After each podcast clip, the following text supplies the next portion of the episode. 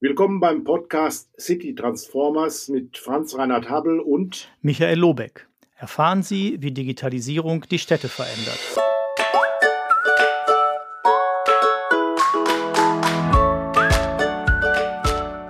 Und weiter geht's mit einer neuen Podcast-Folge aus der Reihe City Transformer.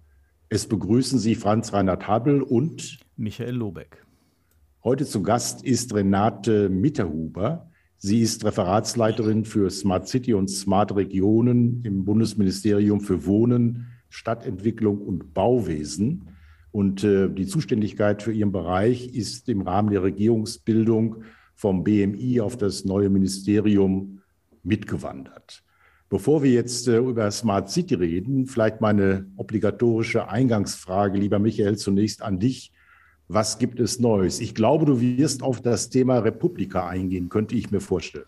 Ja, so ist das. Ich hatte die große Freude, letzte Woche auf der Republika in Berlin zu sein und das finde ich tatsächlich immer ein sehr inspirierend anregendes Treffen der, ja, wie soll man sagen, Digitalisierungscommunity ist ja mal als sogenannte Bloggerkonferenz gestartet und es gibt jetzt aber ganz viel breite Dinge, die dort stattfinden und auch immer wieder wird verhandelt. Natürlich die Frage, Digitalisierung und Politik und Verwaltung und wer muss da was tun. Ich hatte im Wesentlichen sind bei mir drei Dinge hängen geblieben jetzt von dem zweitägigen Besuch dort. Das eine ist, ich habe schon das Gefühl, dass man inzwischen sagen kann, dass Digitalisierung im Mainstream angekommen ist, also nicht nur in der Gesellschaft, wenn wir irgendwelche Online-Dinge Online bestellen, sondern auch äh, mit vielen Tools, die genutzt werden und so weiter. Natürlich sieht man auf der Republika immer die, die das besonders viel nutzen, aber dennoch ist so ein bisschen das Gefühl, es ist alles, äh, es beginnt ein, eine Normalität äh, zu werden, auch in der breiten Gesellschaft und eben auch in der Verwaltung und in der Politik. Interessant fand ich ähm, dabei das Gespräch zwischen ähm, Volker Wissing und Markus Beckedahl, äh, also ne, Wissing, dem Minister für Digitales äh, und Verkehr, und Beckedahl, dem Herausgeber von Netzpolitik. Ähm, wo so ein bisschen Beckedahl Herrn Wissing genervt hat, nachdem der erst äh, angekündigt hat, was jetzt alles Tolles passiert. Aber Herr Beckedahl hat gesagt, ja, also täte mir leid, würde sich gut anhören, aber er hätte das genau auf dieser Konferenz schon oft gehört von den jeweiligen Ministern und äh, war so ein bisschen skeptisch, ob denn jetzt äh, der, insbesondere der Breitbandausbau denn besser vorangeht. Ähm, das äh, war interessant, weil natürlich kann Herr Wissing da nicht viel zu sagen, außer das zu versprechen, aber ich fand es trotzdem nochmal interessant, dass äh, Markus Beckedahl auch gesagt hat, ja, das ist alles gut, äh, aber versprochen wurde uns schon viel und irgendwie, selbst wenn sie jetzt Glasfaser verdreifachen bis 2025, sind wir immer erst bei 20 Prozent und das ist einfach ein bisschen wenig.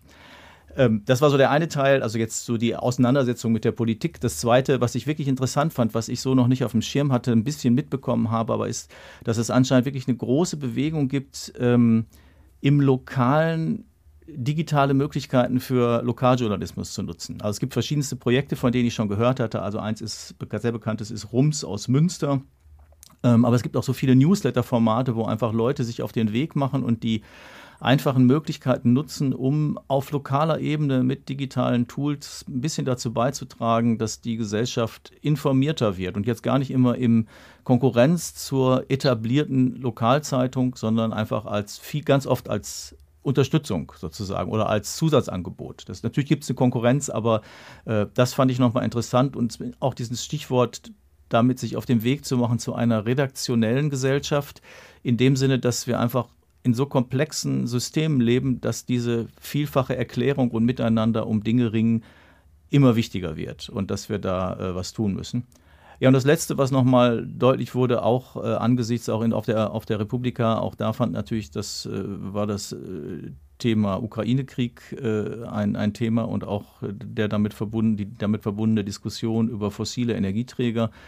Und äh, fand ich eine sehr spannende Diskussion zwischen Caroline Emke und Ottmar Edenhofer, ähm, wo nochmal sehr klar wurde, äh, es geht an der Stelle zu langsam. Damit meine ich jetzt nicht die Waffenlieferung, sondern damit meine ich die Besteuerung fossiler Energien, ähm, wo wir einfach zügiger werden müssen, weil wir einfach so lange zu wenig gemacht haben. Und das ist so ein bisschen der, der Punkt. Also das waren die drei Sachen, die ich quasi als was äh, in meinem Kosmos gerade Neues in Richtung Digitalisierung passierte, ähm, und das äh, fand ich jetzt alles nochmal passend. Jetzt mal das mit der Glasfaser und dem Breitband ist jetzt nicht neu in dem Sinne, aber es ist neu, weil es gibt die neue Regierung und äh, alle hoffen, dass es jetzt tatsächlich besser wird. Und ähm, neu war für mich das mit dem Lokaljournalismus und das finde ich auch sehr spannend und das ist ja ein bisschen was, wir machen es jetzt nicht lokal, Franz Reinhardt, aber wir haben ja auch einfach gesagt, wir nutzen diese Möglichkeiten äh, und die sind nicht überkomplex, ja, Richtig. also auch wenn wir gerade ein paar technische Anfangsschwierigkeiten hatten, aber es ist äh, einfach zu machen, es ist wenig Aufwand und man muss sich einfach, kann sich gut auf die Inhalte konzentrieren. Vielen Dank, Michael. Vielen Dank, Michael. Ich lasse das mal so stehen. Vielleicht haben wir noch im Laufe des Gesprächs Gelegenheit, den einen oder anderen Punkt mit aufzugreifen. Frau Mitterhuber, Sie sind seit gut einem halben Jahr verantwortlich für die Modellprojekte des Bundes im Bereich Smart City, Smart Regionen. 73 Kommunen werden ja mittlerweile vom Bund im Rahmen des Modellprojektes Smart City Made in Germany gefördert. Wie ist Ihr erster Eindruck nach bald 200 Tagen im Amt zu den Projekten? Ja, erstmal ein herzliches Willkommen auch von meiner Seite. Ich freue mich sehr, dass ich zu Gast in diesem Podcast von Ihnen sein darf. Äh, Sie haben ja schon spannende Themen gehabt und heute darf ich denen aktiv mitgestalten. Das finde ich wunderbar. Genau, Sie sagen es, meine Probezeit ist quasi abgelaufen nach einem halben Jahr und ich äh, konnte einen guten Einblick äh, gewinnen, wo wir stehen. Ähm, wir stehen äh, mit den meisten Kommunen noch in der Strategiephase. Die ersten beiden Staffeln von geförderten Kommunen haben ja zwei Jahre Zeit für die Gesamtstrategiebildung. Die dritte Staffel, die hinzugekommen ist, leider nur ein Jahr. Ähm, die Kommunen sind unglaublich engagiert. Erste Umsetzungsmaßnahmen passieren auch schon in der Strategiephase. Aber ähm, ich stoße natürlich auch auf viele Herausforderungen, die die ähm, Kommunen bewegen und Fragen, die sie auch an uns und an die Koordinierungs- und Transferstelle richten. Nennen Sie mal eine der Herausforderungen, um es mal etwas konkreter werden zu lassen. Naja, also eine Herausforderung für die dritte Staffel ist beispielsweise, dass sie eben finden, dass ein Jahr äh, Zeit für die Strategiebildung angesichts äh, der Corona-Lage doch äh, reichlich knapp bemessen ist. Äh, da können wir im Einzelfall gucken, ob Sie, ähm, ob Sie sozusagen, wenn Sie einen Antrag auf Verlängerung stellen, wir äh, diese Phase verlängern können. Auf der anderen Seite ist aber auch klar, und da mache ich keinen Hehl draus, dass wir von der Strategie in die Umsetzung kommen müssen, weil daran werden wir von der Politik gemessen werden und äh, daran, ähm, ja, sag ich mal, messe ich mich auch selber, äh, inwiefern es uns in dieser Legislaturperiode gelingt, auch möglichst viele von den geplanten Umsetzungsmaßnahmen zu äh, reellen Lösungen zu überführen. Ein weiterer Punkt ist natürlich, dass die Förderkriterien oftmals äh, mit denen schwierig umzugehen ist, so würde ich es mal sagen. Äh, es gibt dann Einzelfragen, äh, die an uns herangetragen werden. Manchmal äh, geht es ums Beihilferecht, manchmal sind wir vielleicht noch nicht präzise genug, das muss ich auch sagen. Ähm, also zum Beispiel das Thema Open Source, ja, dass die Lösungen Open Source basiert sein sollen, ist natürlich eine sehr pauschale Maßgabe, die wir jetzt äh, dabei sind, auch noch weiter auszudeklinieren und zu operationalisieren, damit die Kommunen dann auch möglichst gut damit umgehen können. Ja, ich fand, ich fand ja ganz schön, ähm, dass das Programm eigentlich, also das, was Sie jetzt, einen Punkt, den Sie schildern, äh, der ist sozusagen ja in Anführungsstrichen Fluch und Segen zugleich. Also, dass es so ein bisschen ja offen einige Dinge formuliert sind. Das war in der Antragstellung erstmal natürlich ein großes Plus, war aus meiner Sicht. Also, ich habe jetzt auch mehrere Kommunen begleitet bei der Antragstellung und ich hatte den Eindruck, erstmal war der Eindruck, wow, endlich mal ein Programm, wo was für uns alle gilt. Also jetzt, ob wir Anfänger sind, in Anführungsstrichen, oder schon weit fortgeschrittene und wir dürfen auch ganz viele Dinge einbringen und es ist auch von der Logik der Finanzierung äh, so gebaut, dass wir auch Eigenleistungen einbringen können. Äh, da hatte ich erstmal das Gefühl, diese Offenheit war erstmal sehr positiv. Ähm, aber natürlich hat es genau den, den Punkt, den Sie schildern. Ähm, Gerade das Thema Open Source ist auch was, was mir immer wieder begegnet. Ja, wie ist das denn? Welche Software muss denn jetzt Open Source sein? Ist das auch, wenn wir Software as a Service einkaufen oder was weiß ich? Das ist immer, gibt es immer Nachfragen und, äh, und Unklarheiten. Eine Frage hätte ich konkret weiß gar nicht, ob Sie das beantworten können, weil äh, das hätte man ja eigentlich schon 2019 beantworten müssen. Warum ist diese KTS so spät gekommen? Also, weil das war tatsächlich am Anfang, war unser Gedanke, die, die müssen doch jetzt miteinander und die müssen auch mit den anderen 11.000 irgendwie mal Kontakt aufnehmen, dass wir vielleicht, jetzt nicht nur so ein paar. Vielleicht, genau, ja, vielleicht das kann ich Sie, jetzt Frau Bitterhuber, vielleicht können Sie auch den Zuhörern mal kurz erklären, was die KTS denn überhaupt ist, äh, um dann so anzufangen. Genau, ich fange mal so an. Die äh, KTS, Koordinierungs- und Transferstelle Smart Cities, ist ein Konsortium aus äh, verschiedenen äh, Unterstützern, Dienstleistern, die uns zur Seite stehen. Angeführt wird das Ganze von DLR Projektträger. Und es sind aber auch ähm, aus dem Stadtplanungskosmos, äh, nenne ich es mal, zum Beispiel das TIFO dabei, zwei Fraunhofer-Institute, äh, Creative Climate Cities, eine Kanzlei, äh, Prognos, und jetzt habe ich wahrscheinlich ein oder zwei vergessen, die mir das hoffentlich nicht übel nehmen. Aber es ist eben ein größeres Konsortium, das verschiedene Aspekte abdeckt. Äh, Recht, Organisation, Technik, ähm, Strategiebildung, äh, mit denen, äh, ja, wo wir eben unterstützt werden, den Wissenstransfer zwischen den Kommunen herzustellen und ähm, genau die miteinander zu verbinden und ähm, ins, ähm, in die Realisierung der Lösungen zu bringen. Warum ist die so spät gestartet? Äh, da muss ich jetzt quasi erzählen, was mir erzählt worden ist, weil da war ich ja noch nicht da. Mhm. Das Referat hat äh, sehr klein äh, ist äh, sozusagen hat klein angefangen. Das ist ja immer so bei Neugründung von Referaten, wenn ein Thema entsteht. Und die Kollegen ähm, waren äh, sicherlich äh, gut eingedeckt mit Arbeit und äh, die Ausschreibung eines solchen Konsortiums oder die Ausschreibung äh, einer solchen Dienstleistung ist ein ziemliches Unterfangen. Äh, das war eine europaweite Ausschreibung mit einem sehr hohen Volumen und einer sehr langen Laufzeit. Also das ähm, hat das Referat ziemlich in Beschlag genommen. Und ja, wir wissen das natürlich, ist es nicht so toll, wenn die Unterstützung erst bei der dritten äh, Staffel an den Start kommt. Aber was soll ich sagen? Ich bin jetzt einfach im Ergebnis froh, dass sie da ist dass sie ins Laufen gekommen ist, dass sie jetzt äh, gerade im letzten halben Jahr, wo ich das auch äh, begleiten konnte, wirklich äh, sichtbar geworden ist mit Veranstaltungen. Und ähm, ich kann versprechen, dass natürlich die Sichtbarkeit noch zunehmen wird. Wir werden auch noch weitere Dinge an den Start bringen. Aber ich glaube, bei den Kommunen ist jetzt angekommen, es gibt sie und sie hilft hoffentlich, hoffentlich auch die KTS. Um beim Thema zu bleiben, äh, die KTS ist seit einigen Monaten, haben Sie gerade geschildert, ja aktiv. Ähm, wir führen ja ein offenes Gespräch. Ich hörte von einigen Kommunen, dass mit der KTS ein, ich sage mal vorsichtig, sogenannter bürokratischer Aufwand äh, entstanden ist, weil bisherige Arbeiten nochmal hinterfragt werden, Strategien nochmal überprüft werden und die Kommunen dadurch Zeit verlieren für die Umsetzung.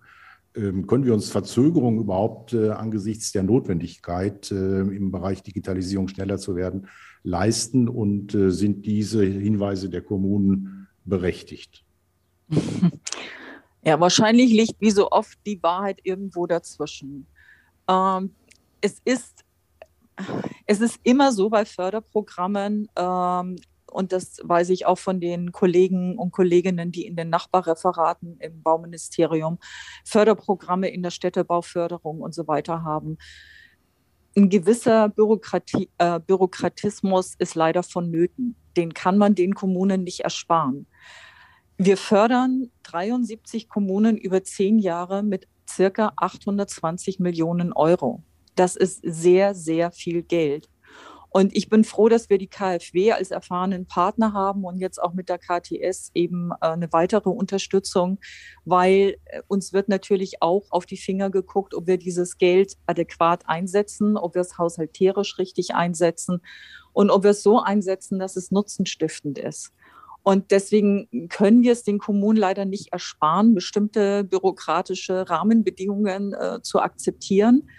Ähm, ich bin aber sicher nicht ähm, diejenige, die besonders den Bürokratismus irgendwie da Leidenschaften entwickelt. Also Sie können sicher sein, dass wir es versuchen, so schlank wie möglich zu halten, aber unter einer gewissen Grenze geht es nicht. Und wenn die Kommunen ich kann mir vorstellen, dass Sie es zum Beispiel jetzt als unnötigen Bürokratismus empfinden, dass Sie im Rahmen des Monitorings nochmal von uns gefragt werden in einer Gesamterhebung, dass sie alle ihre Daten nochmal eingeben, genau, was sie so machen, genau, wer sie so sind Punkt. und so mhm. weiter und so fort. Ja, da bin ich natürlich, also ich habe das die Nase immer auch in der Praxis drin, das ist mir auch zu Ohren gekommen. Wir brauchen aber diese Vollerhebung, um letztlich auch diejenigen Kommunen, die am gleichen Thema, am gleichen Aspekt arbeiten, äh, miteinander vernetzen zu können. Teilweise tun sie das natürlich schon selbst, aber wenn der Anspruch ist, dass wir alle die an urbanen Zwillingen, an digitalen urbanen Zwillingen arbeiten oder an Datenplattformen oder an Mobilitätsprojekten, wenn wir die wirklich in der Summe erwischen wollen und dann miteinander vernetzen wollen, dann brauchen wir leider nochmal äh, ein, ein, sozusagen ein Mindestmaß an Datenbestand, äh, mit dem wir dann umgehen können. Und äh, mir ist das bewusst, dass das jetzt teilweise so empfunden wird, wieso müssen wir das jetzt zum zehntausendsten Mal sagen, aber diesem Konsortium und mit diesem Zweck müssen sie es jetzt uns leider noch einmal äh, müssen sie uns leider noch mal diese Daten liefern. Sehen wir das mal positiv, Frau Mitterhuber, und äh, stellen die Frage danach, wie kann der ländliche Raum, Deutschland besteht ja sehr stark äh, aus dem ländlichen Raum, mehr als die Hälfte der Menschen wohnen im ländlichen Raum, mehr als die Hälfte des BIP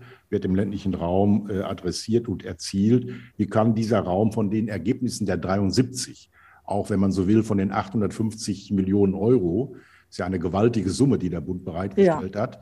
Wie kann davon auch die kleine Gemeinde partizipieren, Erkenntnisse gewinnen, Wissen nutzen, Erfahrungen äh, auch mit auf den Weg bringen? Das ist ja eines der spannenden Aufgaben auch der KTS, denke ich dann. Ne?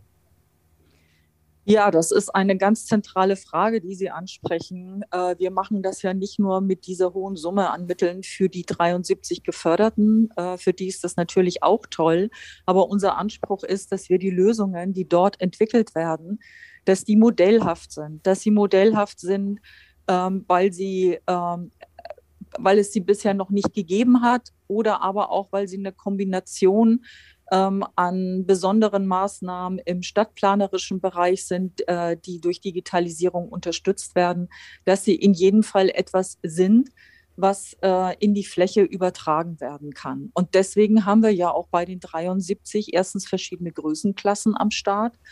Äh, wir haben auch teilweise ja jetzt schon Verbünde am Start, die fünf für Südwestfalen oder auch äh, der Landkreis Haßfurt, der mit anderen äh, zusammenarbeitet. Sie kennen das ja sehr gut, weil sie an den Kommunen dran sind. Das heißt, wir haben schon verschiedene Ausprägungen von der kleinen Kommune bis äh, zur Großstadt Berlin und Hamburg und Leipzig und äh, so weiter. Und ähm, genau, und wir versuchen, äh, diese modellhaften Lösungen zu realisieren und dann eben auch mit Hilfe der KTS in die Fläche zu bringen. Im Moment machen wir Regionalveranstaltungen, die explizit für nicht geförderte Kommunen auch äh, zur Information zur Verfügung stehen. Äh, wir haben äh, im März und April mit dreien sind wir gestartet im ähm, südwestlichen Raum. Ähm, die nächste Regionalkonferenz wird am 6. Juli in Wolfsburg stattfinden und wir werden auch noch in andere Regionen gehen. Und da sind sehr herzlich immer auch die nicht geförderten Kommunen eingeladen, um davon zu profitieren. Und darüber hinaus werden wir jetzt auch Ende Juni starten, ein äh, sogenanntes Start Smart Paket, äh, an, äh, wo sich Kommunen, die schon sozusagen ein Stück weiter sind und wissen, sie wollen den Weg zu einer Smart City gehen, ähm, für die wird es nochmal spezielle Beratungsangebote geben ist das quasi so ein bisschen was, weil wir, was wir uns natürlich auch alle fragen, ist, gibt es eine vierte Staffel oder gibt es ein anderes Programm und wäre dieses Start Smart Paket so ein sowas sowas light sozusagen? Ja, das ist äh, sowas leid. Also ich nehme mal Bezug auf die vierte Staffel, nach der wir immer gefragt werden. Uns ist es jetzt leider nicht gelungen, im Haushalt äh, für 23 noch weitere zusätzliche Mittel für eine vierte Staffel äh, äh, zu, zu bekommen. Da habe ich aber angesichts der weltpolitischen Lage äh, auch äh, Verständnis für. Und wir sind ja auch jetzt erstmal mit den drei Staffeln, sag mal, die Arbeit geht uns nicht aus. Und ich bin sehr glücklich darüber, dass äh, die Ausfinanzierung der ersten drei Staffeln auch gegeben ist. Also das ist auch äh, in diesen Zeiten nicht, nicht selbstverständlich über eine so lange Zeit. Also erstmal Geduld mit einer weiteren vierten Staffel. Äh, wir werden natürlich in jedem Jahr, wo sich die Haushaltsanmeldungen dann, wo sich die Gelegenheit bietet, äh, wieder unseren Stein ins Wasser werfen und äh, schauen, was bei rauskommt. Aber zunächst gibt es jetzt nicht noch weitere Mittel. Und ähm, Genau, für die Kommunen, ähm, die jetzt in den Startlöchern stehen, weil sie vielleicht auch gehofft haben, dann einen Antrag abliefern zu können, Die kriegen aber nichtsdestotrotz aus den vorhandenen äh, Mitteln eben ein spezielles Beratungsangebot, wo sie tiefer einsteigen können, als das bei einer vierstündigen Regionalkonferenz der Fall ist. Also wo sie ganz konkret Beratung bekommen, wie sie die Strategie entwickeln und so weiter und so fort. Und ich bin auf jeden Fall sehr gespannt, wie viele Kommunen das denn sind, die quasi in so einer, die im Startblock stehen. Mhm. Der Bund berät ja jetzt den Haushalt 2023. Ich gehe recht in der Annahme, dass dort äh, für smarte Regionen, Smart City Klammer auf, vierte Staffel, die wahrscheinlich dann auch anders heißen wird, zunächst mal keine Mittel jetzt äh, angemeldet werden und möglicherweise erst 2024 ähm, Finanzmittel bereitstehen. Ist diese äh, Aussage richtig? Ja, die ist so richtig. Also äh, klar, bei der nächsten Runde, die dann den Haushalt 24 betrifft, äh, kann man es dann wieder versuchen. Und äh, das Verfahren dauert ja einen Tick länger. Das heißt, ich gehe jetzt im Moment nicht davon aus, dass wir vor Mitte 23 äh, nachdem sozusagen klar, klar ist, wie der Haushalt 24 aussieht, wenn wir im positiven Fall für den Haushalt 24 Mittel bekommen sollten, würden wir dann natürlich im Sommer 23 anfangen, uns Gedanken zu machen, wie die Schwerpunktsetzung einer vierten Staffel ist und wie wir die dann ausgestalten. Ich hätte noch mal eine Frage, ähm, jetzt jenseits der ganzen Finanzierung, sondern zu den anderen Dingen, die Sie gesagt haben. Also ne, die Information über Regionalveranstaltungen und auch noch mal die, äh, was, was wir gerade hatten, die Erhebung, die jetzt die KTS noch mal macht, um einen guten Überblick zu bekommen, um auch gut vernetzen zu können. Mir ist letztens bei einem, äh, einer Beschäftigung mit einer Kommune in Baden-Württemberg über den Weg gelaufen, dass die Baden-Württemberger da heißt das Programm, glaube ich, digital.bw, aber jetzt da lagen sie nicht drauf fest, ob es genauso heißt, aber ich meine, und auf einer Webseite äh, gesammelt haben alle ähm, Strategien, die im Rahmen dieses Programms landesweit gefördert wurden. Und das fand ich total praktisch und anregend, einfach auf einer Stelle versammelt zu haben, alle Dinge, die sozusagen durch diese Förderung ermöglicht wurden. Und äh, da, da wäre so ein bisschen die Frage, vielleicht pa passiert das schon und ich habe es noch nicht gesehen oder es passiert in, in Kürze. Aber das wäre so mein, mein Wunsch quasi und gleichzeitig meine Frage, ob, ob das ginge, dass die KTS dann auch ein bisschen mehr mal für die Gesamtcommunity, also die 11.000 Gemeinden, äh, und auch die Beraterinnen und Berater ähm, transparent macht, was gibt es überall, also das, was sie dann jetzt erhebt mhm. äh, und das nicht nur für sich als internes Wissen hat, für das Konsortium für, zu der schönen Vernetzung, sondern einfach für alle zugänglich hat, was gibt es, wer arbeitet wo dran, äh, welche Strategien sind entwickelt worden. Ich hätte es mir ehrlich gesagt auch für die Bewerbungsphase schon gewünscht, dass eigentlich die Bewerbungen transparent sind und die Bewertungen auch. Aber das fände ich tatsächlich eine schöne Sache, weil man dann auch natürlich das, der große Schatz, den uns die Digitalisierung gibt, äh, 724 darauf zugreifen kann und immer mal wieder schauen kann, gibt es Anregungen für mich selbst sozusagen. Da sprechen Sie äh, auch eine sehr wichtige Frage an, nämlich wie machen wir das Wissen zugänglich? Genau das ist im Kern die, die Leistung, die die KTS leisten äh, oder erbringen soll. Wir haben ja geplant, eine sogenannte Wissens- und Vernetzungsplattform ähm, anzubieten. Aber keine Sorge, ich will jetzt nicht zum äh, zehnten oder zwanzigsten Mal das Rad neu erfinden. Ich komme ja aus dem Bereich der Digitalisierung, bin da schon länger unterwegs und durfte auch in meiner Vergangenheit verschiedene Plattformen mit aufbauen helfen. Insofern weiß ich ungefähr, äh, in dem Bereich, was es für Plattformen gibt. Und ich äh, singe sozusagen äh, fast täglich das Lied, dass wir keine Parallel- oder Doppelstrukturen aufbauen. Aber es muss natürlich eine Plattform bei uns sein, die genau die Zwecke, den Nutzen erfüllt, den Sie gerade angesprochen haben. Das spezielle Wissen, was in den äh, Modellkommunen vorhanden ist, den anderen zugänglich zu machen.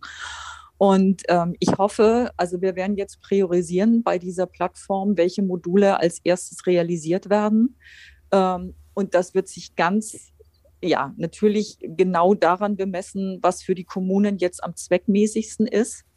Da werden wir ein, äh, ein wirklich ein Auge drauf haben, dass das sozusagen aus der, mit der Brille der Kommunen betrachtet wird, was dort zuerst angeboten wird und ich kann sagen, dass uns die Wissenstransferwoche, die wir Ende April durchgeführt haben, diese vier Tage, dabei schon mal sehr weitergeholfen hat.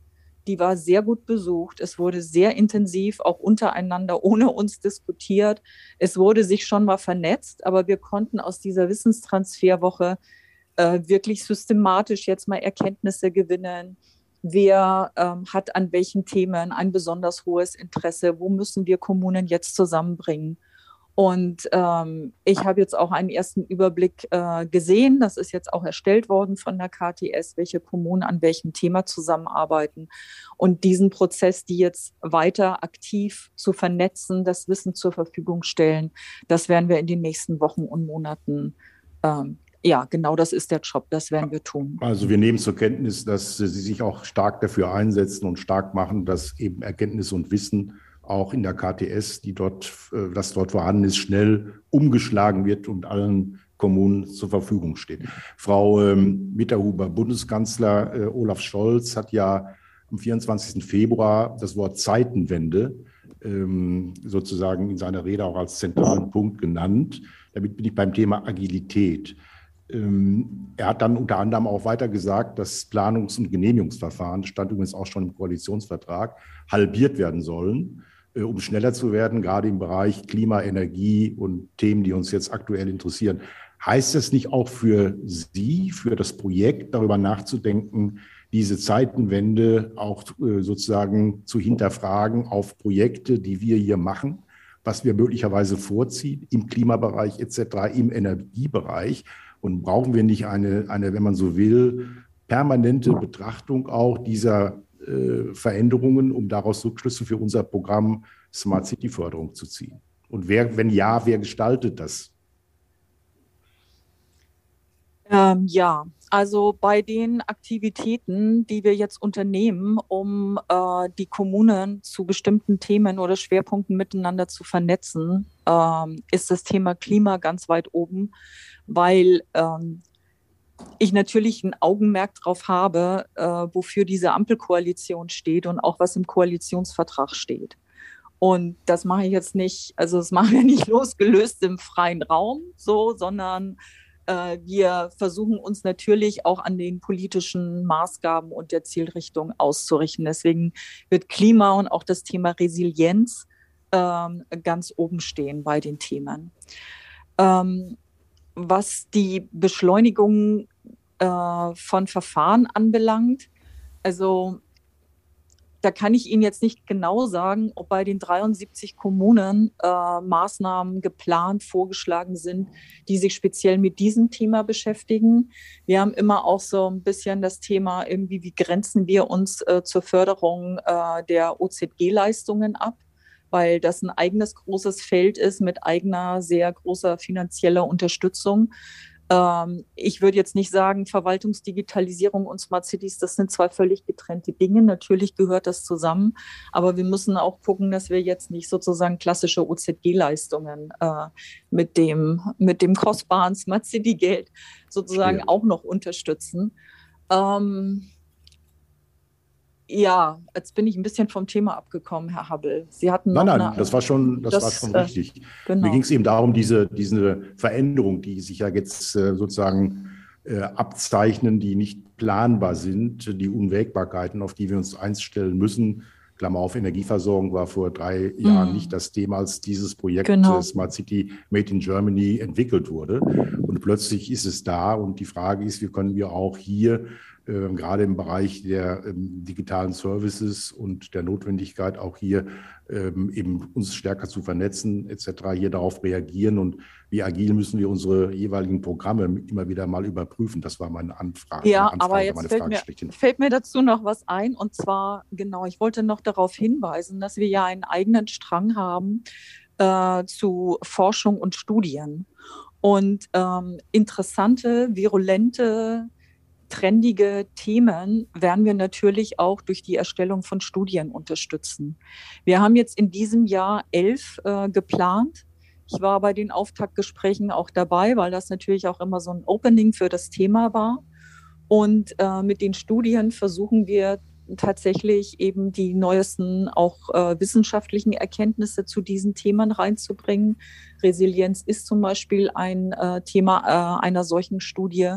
Und da gucken wir über den Tellerrand hinaus, auch nach Europa, auch weltweit, äh, welche praktischen Beispiele es da gibt, von Neuseeland bis Alaska, sag ich mal, und äh, wirklich in der ganzen, äh, in der ganzen Welt. Und es ist auch bei den meisten Studien geplant, dass das ähm, mit den Kommunen, also mit unseren Kommunen, mit, die, äh, mit, mit den Smart City Kommunen, ähm, äh, die an diesen Themen dran sind, eine Qualitätssicherung erfäh äh, erfährt. Also teilweise machen die Ersteller der Studie auch Workshops mit Kommunen und äh, testen das an, an der Praxis, ob die Erkenntnisse auf uns übertragbar sind, ähm, ob sie gut sind, ob sie anregend sind. Also auch da ähm, ja, versuchen wir ähm, uns Input und Impulse zu verschaffen. Machen Sie das äh, ganz spontan sozusagen zu den Studien? Machen Sie das über das BBSR oder gibt es einen anderen?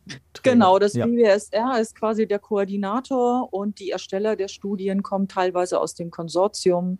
Genau, es sind Frauen, die Fraunhofer Institute sind da mhm. auch dabei, mhm. Berlin Wasser und so weiter. Mhm. Die sind da auch dabei. Mhm. Ja, okay. Nochmal eine Frage von meiner Seite, ähm, bevor Michael nochmal einsteigt. Ähm, die ähm, Bundesregierung arbeitet ja derzeit an einer äh, Digitalstrategie, die jetzt, glaube ich, im Sommer, im Juli vorgelegt werden soll. Wird es da auch einen Absatz zum Thema Smart City, Smart Region geben oder geht man da nach den klassischen Aufgaben, weil diese Aufgabe ja eigentlich nicht äh, Grundaufgabe des Bundes, sondern der Länder und Kommunen ist?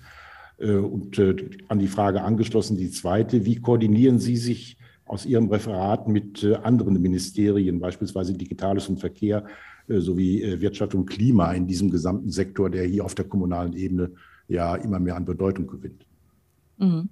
Also zur ersten Frage, kriegen Sie jetzt in diesem Podcast eine Exklusivinformation, die im Rahmen einer kleinen Anfrage nicht gegeben worden ist? Ja, wir werden voraussichtlich mit äh, Smart Cities da drin vertreten sein als ein Beispiel aus dem neuen äh, Hause BMWSB. Da bin ich auch sehr froh drüber. Und äh, es bietet sich natürlich auch an, wenn wir schon als Smart Cities Referat im BMWSB sind, dass wir dann auch in eine Digitalstrategie der Bundesregierung reingehören. Und wir machen das ja zwar sozusagen, klar, die Mittel gehen an die Kommunen, aber wir machen das ja auch, um Erkenntnisse zu gewinnen, wie man eben auch bundesweit die Digitalisierung in der Fläche voranbringt. Also, glaube ich, passt das schon ganz gut rein. Und zu dem, ähm, zu dem zweiten, zur Vernetzung zwischen den Ressorts. Hm, ja, das hat nicht lange gedauert im Dezember, als ich gekommen bin und das erste Mal es einen Austausch mit dem BMEL gab, dass ich dachte, hm, interessant, was das BMEL so macht und äh, also Ernährung und Landwirtschaft, dann äh, das äh, äh, Bundesministerium für Wirtschaft und, äh, und Klima und natürlich auch Digitalisierung und Verkehr. Also da gibt es schon einen Abstimmungsbedarf und auch eine Optimierungs, einen Optimierungsbedarf an Abstimmung, wenn ich ehrlich bin. Und deswegen, weil wir natürlich ähnliche Programme haben, ne? also Stadt, Land, Digital, dann die Förderung der ländlichen Räume. Wir beschäftigen uns mit ähnlichen Themen. Wie stellen wir Datenplattformen für die Kommunen auf? Ähm, wir machen Veranstaltungen, die ähnliche Zielgruppen ansprechen. Plitsche Kommunen wissen, welche Töpfe es gibt und äh, ja, gucken da vielleicht auf verschiedene Ressorts, aber eigentlich muss es ja unser Ziel sein, dass wir die Mittel äh, möglichst äh, auch in die Fläche geben können. Also viele Fragen, die sich um die Förderprogramme der verschiedenen Ressorts ranken. Und deswegen haben wir jetzt einfach mal angefangen, die Kollegin Referatsleiterin aus dem BMEL, Frau äh, Dr. Monajan und ich, zu sagen, äh, wir stimmen uns jetzt mal mit den Kernressorts ab das sind jetzt erstmal äh, eben äh, Ernährung und Landwirtschaft und BMWK, BMDV und das BMI für den Bereich Open Government. Natürlich ist der Kreis noch erweiterbar, ähm, aber wir wollen jetzt erstmal starten, uns abzustimmen. Und ähm, ja, ich glaube, dass ähm, das ist wichtig und notwendig äh, und mhm. Ähm, bin da ganz zuversichtlich, dass wir da äh, auch Win-Win-Situation, wie es so schön heißt, erzeugen können. Also ich habe jedenfalls nicht den Ehrgeiz, sozusagen, weil ich vorhin schon sagte, nochmal noch mal eine Plattform und nochmal hier ein Zwilling und nochmal die gleiche Studie und so weiter, sondern ähm, ich möchte das gerne vernetzen und äh, gemeinsam voranbringen. Wunderbar, das, das freut uns zu hören sozusagen. Ich meine, Sie haben ja auch immer die, die besondere doppelte Herausforderung, äh, dass Sie das unter den Ressorts machen müssen. Dann müssen Sie das im föderalen System natürlich machen, mit den Ländern zusammen. Da ist mir letztens eine, also Ende letzten Jahres, eine Ausschreibung äh, in die Hände gefallen des Landes NRW, die jetzt Aufbau und Betrieb eines landesweiten Kompetenznetzwerks Smart Cities NRW ausgeschrieben haben und äh, auch vergeben haben. Äh, da hatte ich dann auch das Gefühl, und ne, ich sprach vorhin schon von äh, digital.bw ähm, und dann gibt es die KTS bundesweit, die auch den Wissenstransfer äh, voranbringen soll. Da gibt es sicher sehr viel Aufwand. Und ich habe äh, jetzt in Vorbereitung unseres Gesprächs nochmal ein Interview mit Ihnen gehört, was Sie bei oh, wo war das, Creative Bureaucracy, ich glaube 2020 gegeben haben. Da haben Sie jetzt zwar über den Portalverbund gesprochen, aber das kam mir jetzt in den Sinn, diese Herausforderung sozusagen mit diesen vielen Partnern, die alle in dem Feld unterwegs sind, irgendwie halbwegs was Kohärentes hinzubekommen, sodass dann auch die Kommunen und auch die anderen, die sich für Smart City interessieren, ähm, was so Schönes vorfinden, wie das, was vielleicht das Ergebnis eines Portalverbundes für die Bürger sein kann, dass ich dann eine, eine Schnittstelle habe und tatsächlich zu dem komme, äh, was ich möchte. Sind Sie denn zuversichtlich oder würden Sie sagen, nach Ihrer Erfahrung, Sie machen jetzt auch viel Erfahrung, haben Sie schon in verschiedenen föderalen Ebenen, ist das eher ein, ein, äh, ein Spiel, was man nicht gewinnen kann oder was einfach immer weitergeht? Oder sind Sie schon zuversichtlich, dass Sie äh, sowohl zwischen den Ressorts als auch über die föderalen Ebenen hinweg da was, was Kohärentes, nenne ich es mal, Kurz gefragt, man kann es auch ganz einfach fragen, Michael, ähm, äh, gibt es einen Portalverbund für Kompetenzcenter?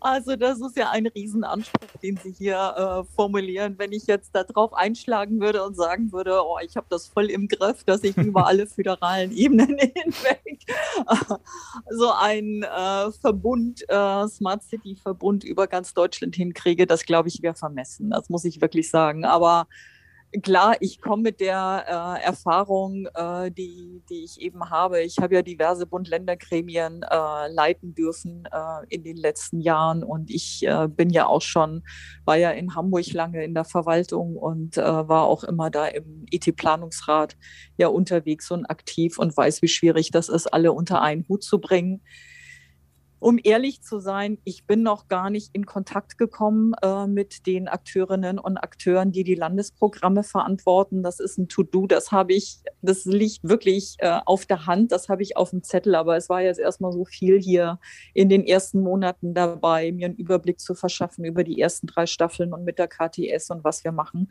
Ich habe das fest vor. Ähm, insofern, also der Unterschied ist jetzt, dass ich eigentlich die Landesebene äh, dass die äh, nicht, nicht so äh, dabei ist äh, im Moment, äh, wie ich das äh, aus meiner Vergangenheit kenne, natürlich aus der OZG-Umsetzung. Ähm, ich vermisse sie auch nicht immer, muss ich auch dazu sagen. Ähm, ja, aber zu Ihrer Frage, ähm, kriegt man das alles in den Griff, sich abzustimmen, auf, äh, para, äh, auf Parallelentwicklungen zu achten, dass man sie vermeidet, das gute Vorhandene zu nutzen und weiterzuentwickeln. Ich kann nur sagen, ich arbeite da jeden Tag dran. Ich ähm, habe einen guten Überblick, den ich mitbringen kann. Und deswegen, wenn ich irgendwo merke, dass wir, ähm, dass wir was doppelt machen, dann, ähm, ja, dann interveniere ich schon. Wir hatten jetzt beispielsweise, ich will das mal an einem Thema machen, es wird ja mit öffentlichen Geldern äh, sehr stark äh, Open Code gefördert. Das Code Repository, was die Abteilung Digitale Gesellschaft im äh, BMI entwickelt. Da mir das bekannt ist, habe ich von Anfang an gesagt, das äh, machen wir natürlich jetzt nicht neu im Rahmen der KTS, sondern wir nutzen das Vorhandene äh, habe die Akteure in die Wissenstransferwoche mit reingebracht und ähm, ich hoffe da, dass es jetzt zu einer guten Kooperation oder Integration zwischen Smart Floss, das sind die Kommunen von uns, die an dem Thema ähm, arbeiten und eben den Kollegen, die Open Code, äh, Open Code betreiben, gibt.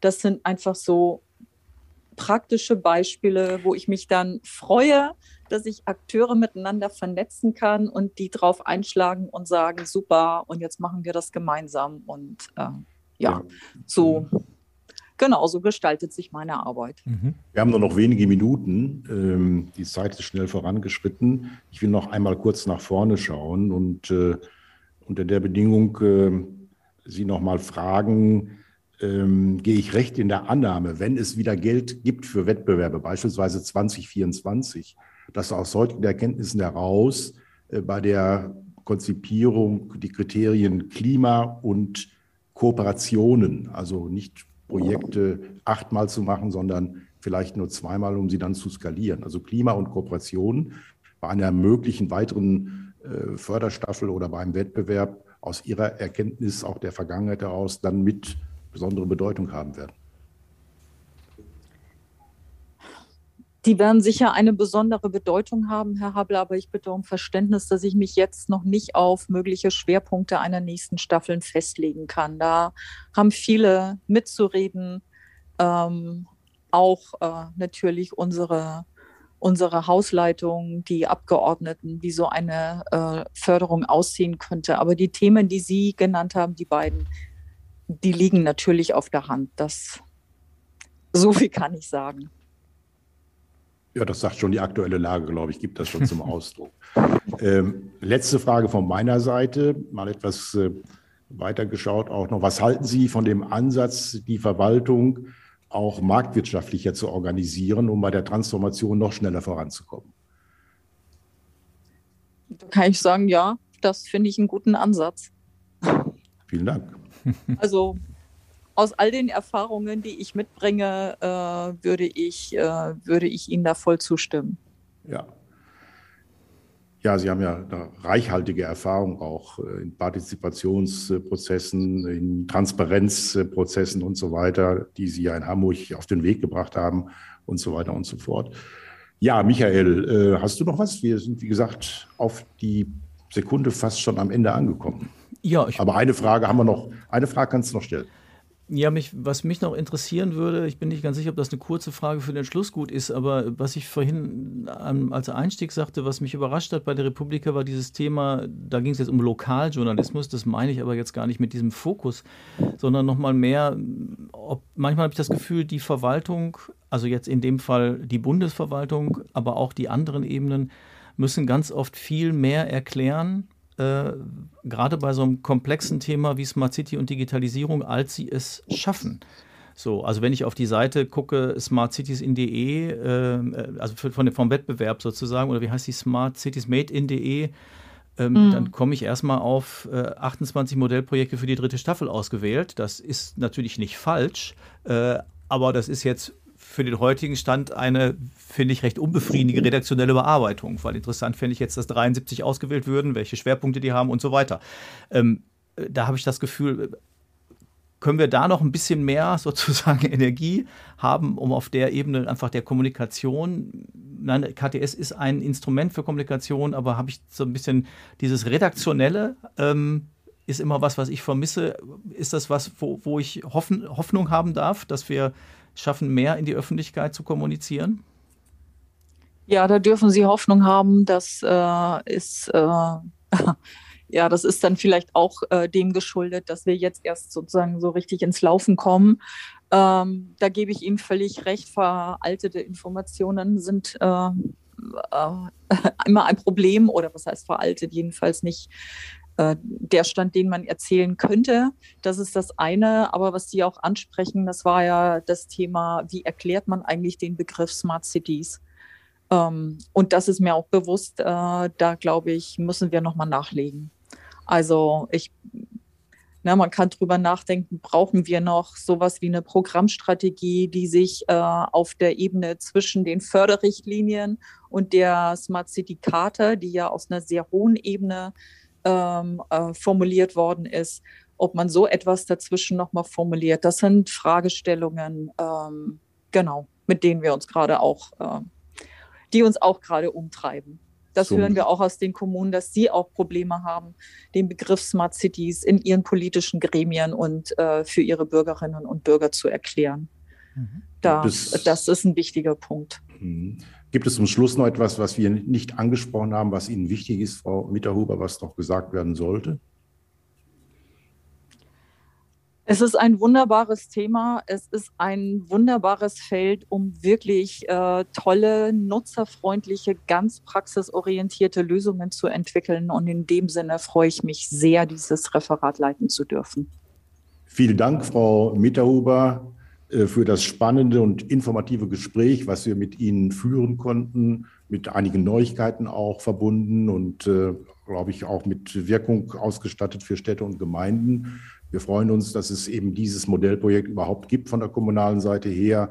Ich habe das in einem anderen Zusammenhang mal auch als Jahrzehntprojekt bezeichnet, äh, von Seiten des Bundes, Städte und Gemeinden und Kreise und äh, weitere Verbünde zu unterstützen. Insoweit ist das ein wunderbares Gestaltungselement auch für die Herausforderungen, vor denen wir in den ersten, nächsten Jahren noch stehen werden.